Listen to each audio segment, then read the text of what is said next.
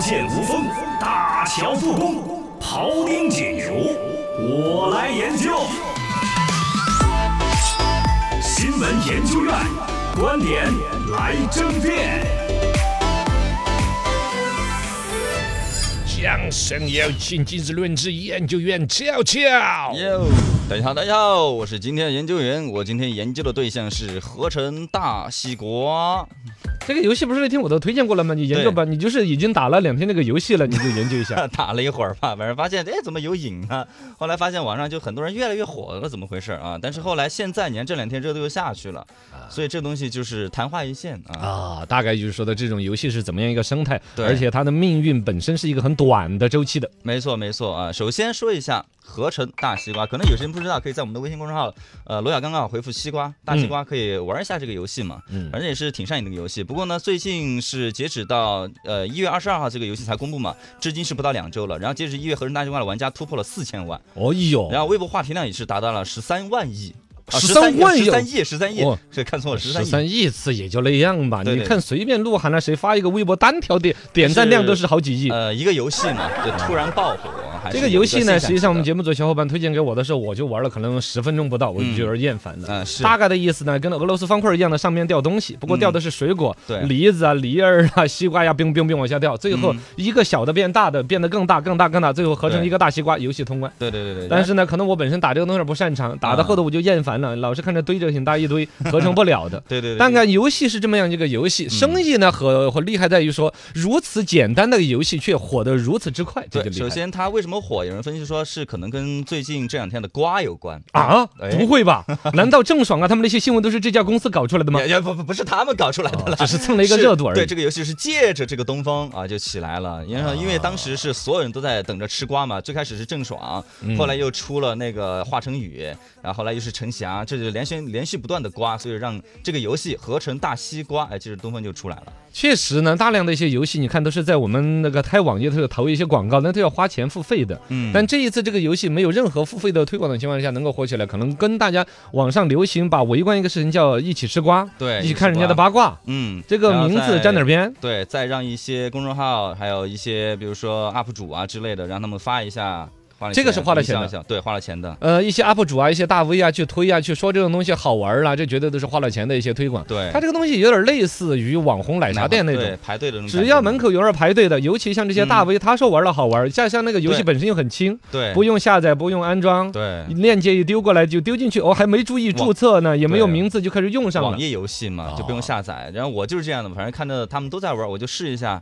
就跟奶茶店一样，大家都在喝，就说哎，那肯定应该很很好喝，还觉得是我也得喝一喝。一个从众心理，甚至对后来变成了一个社交的一个价值。你不玩这个，反而你跟人家聊不了天。哎，就是这样。哦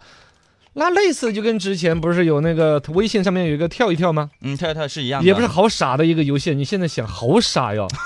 从一个盒子蹦到下一个盒子，一直蹦，一你直还蹦。记得最最开始微信出的第一个游戏是什么吗？你是那会儿指农场吗？不是打那个微信上面那个小游戏打飞机，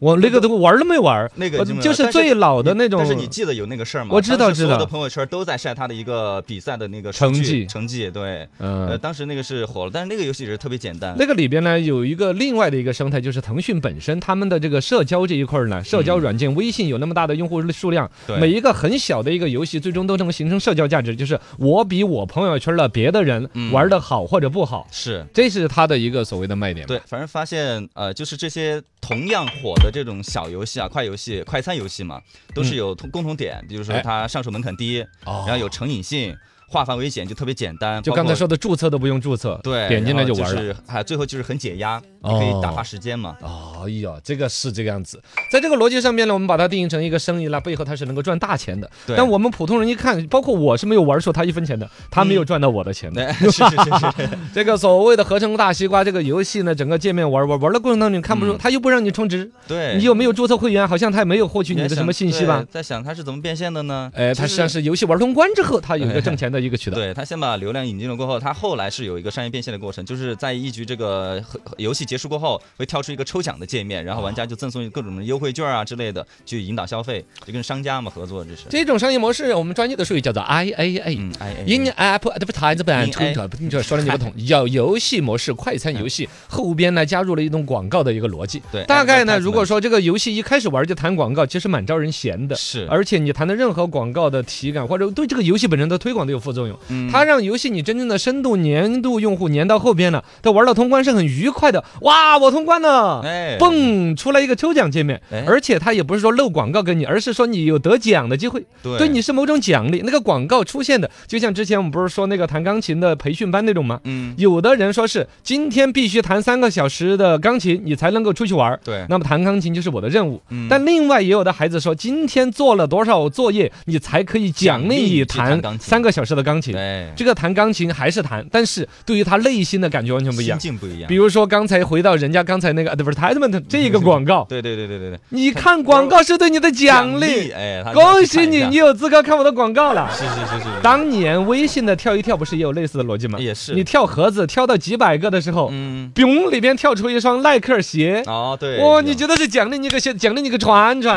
就引流了，对呀，其实你是看了他一个广告，他只是做个图片效果，不是真送你一双鞋。嗯，总之呢，这个就是一个啊变现的一个过程。啊，这个变现过程最后你把它定性成是昙花一嗯昙现，花一现，因为确实像这种快餐游戏，我们成瘾的快，但是丢的也快，厌烦的也快啊，因为它确实太简太单快了！你看五分钟之内，你就能完成它百分之八十以上的游戏体验，你那么快，我怎么没有 呢？就这我搞了十多分钟都没搞出过什么。啊，就很简哦，单啊。体验，我不是体验通关嘛，啊，体验嘛。五分钟通不了关吧？呃，呃，呃有的通得了，但是确实、呃嗯大我部分做通不了到嘛，他们通 不哦了，那还好像我我不过它的体体验确实，你就玩到它这整这个游戏机制啊，对，这也是所有的我玩不东西下去的一个原因，对就是玩几分钟之后你就没有任何惊喜期待了。也没剧情嘛，嗯哦所以说这个就是枯燥的也快，忘掉了也快啊，就是昙花一现。这种昙花一现的过程当中呢，其实它企业也是能够接受的。做一个现象级的一个产品出来，对这个公司绝对知名度一下就会提升。没错，嗯而一个呢，就这一招，它就可以挣，比如说几千万甚至更多，对对嗯它是一个爆炸性的一个一个增长的收益。对然后其他的逻辑就是它今后开发更多的类似的小游戏就是了。嗯。不过最后我想总结的就是，其实想对所有的用户、游戏用户说一下，就是我们最近是